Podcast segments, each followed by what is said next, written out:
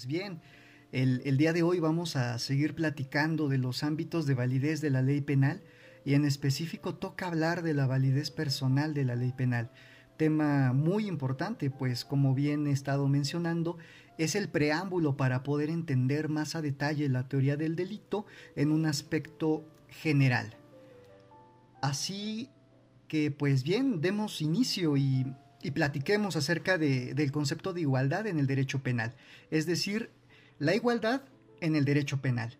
Si nosotros hacemos un análisis en un primer término desde un punto de vista eh, pues histórico, tenemos que remitirnos a la Revolución Francesa de 1789, la cual pues en realidad fue el parteaguas para toda la gama de derechos humanos que hoy día son reconocidos. Recordemos que en la Declaración de los Derechos del Hombre y del Ciudadano se incorporan los bien conocidos ideales de libertad, de igualdad y de fraternidad. Incluso si nosotros analizamos el artículo primero de esta declaración, encontramos que se consagra el principio de igualdad, ya que textualmente establece lo siguiente. La ley debe ser la misma para todos, así cuando protege como cuando castiga.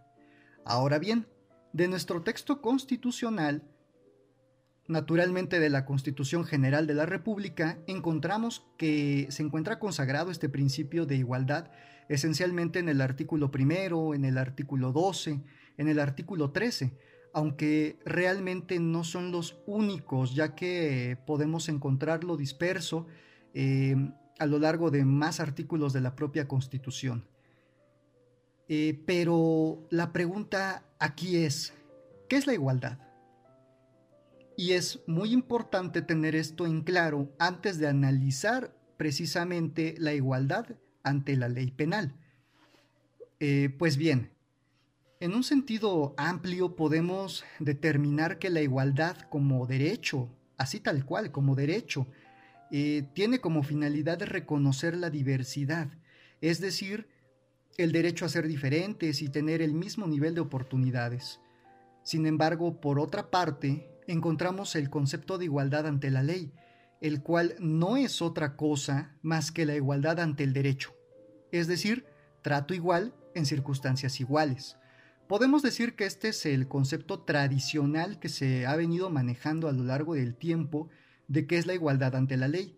Sin embargo, eh, es aquí como opinión personal que considero que al hablar de igualdad debemos observarla a la luz de las reformas constitucionales del año 2011 y la incorporación de los derechos humanos. Por lo que lo idóneo es considerar que se debe tratar igual a los iguales y desigual a los desiguales, en el sentido de que no todos se encuentran en las mismas circunstancias, ya sean estas económicas, sociales o bien culturales. Y de hecho, para ejemplificarlo, podemos leer eh, una tesis aislada emitida por los tribunales colegiados de circuito la cual la podemos ubicar con el número de registro 201 62 36. esta tesis aislada precisamente se refiere a que en materia de amparo, acerca de la situación de un adulto mayor eh, que se encuentra en condiciones de, de vulnerabilidad y atiende más que nada en cuál es el plazo que tiene este para poder promover el amparo. Eh, esencialmente de cómo la ley debe aplicarse en su favor, precisamente por su situación frente al orden jurídico. La tesis es un poco extensa, eh, razón por la cual no la vamos a analizar en este momento, ya que tendríamos que entrar en análisis del amparo, en materia penal, de notificaciones, de surtimiento de efectos, etc.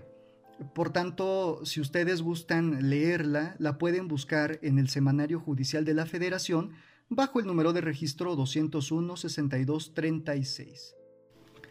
Ahora bien, ya que hicimos este primer acercamiento al concepto de igualdad, lo que prosigue es preguntarnos, ¿cómo se entiende la igualdad en materia penal?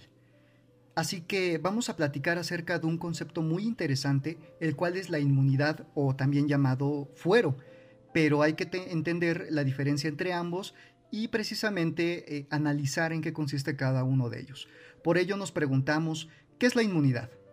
La inmunidad eh, la podemos entender como un privilegio, eh, del cual goza un funcionario y consiste propiamente en que este, este funcionario queda exento de la jurisdicción penal, es decir, que queda exento de castigo por los delitos y faltas que llegue a cometer.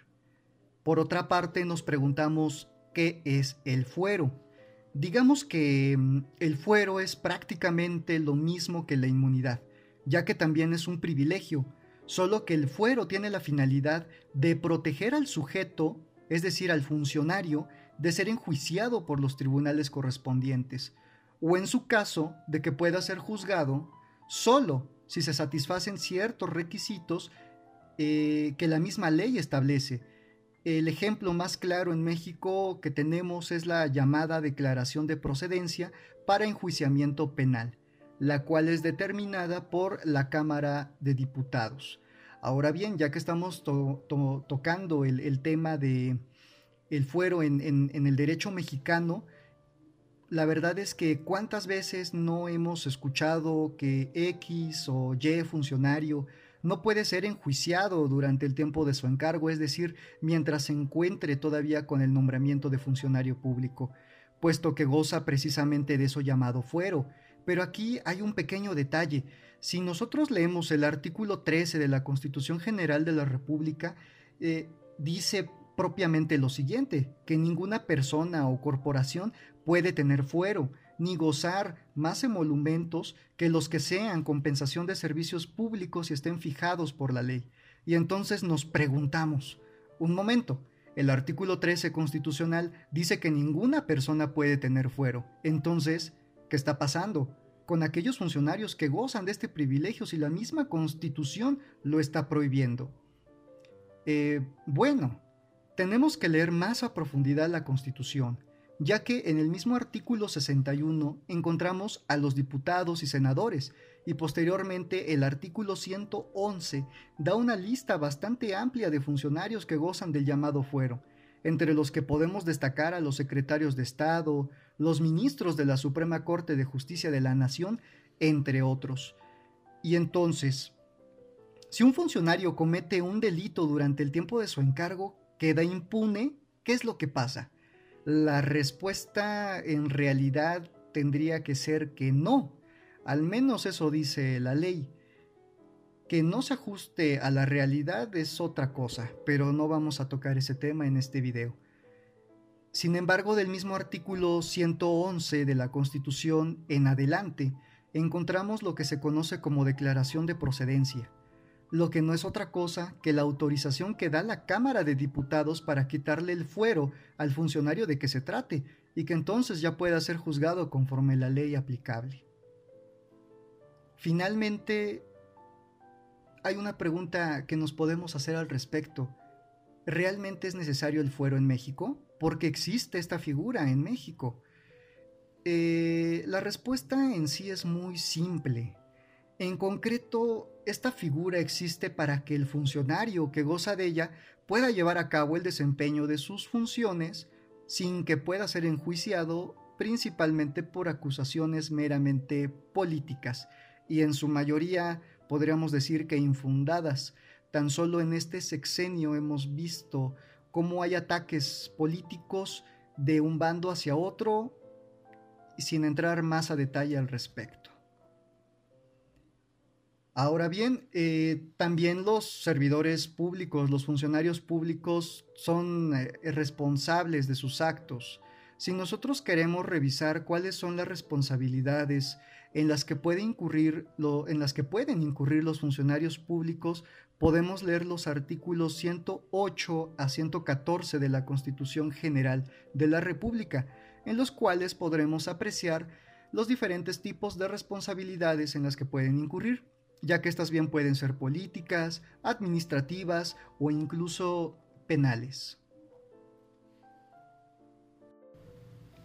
Como bien hemos terminado de, analizar estos temas, es, son temas que se prestan para ser debatibles, para poder platicar acerca de ellos, eh, en un primer término acerca de la igualdad en general, de que muchas veces esta no es aplicada de forma justa eh, en el ámbito jurisdiccional.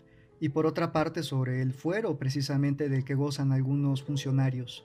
Tal es el caso de lo que se está viviendo actualmente en el país con la consulta popular para poder enjuiciar expresidentes de la República Mexicana.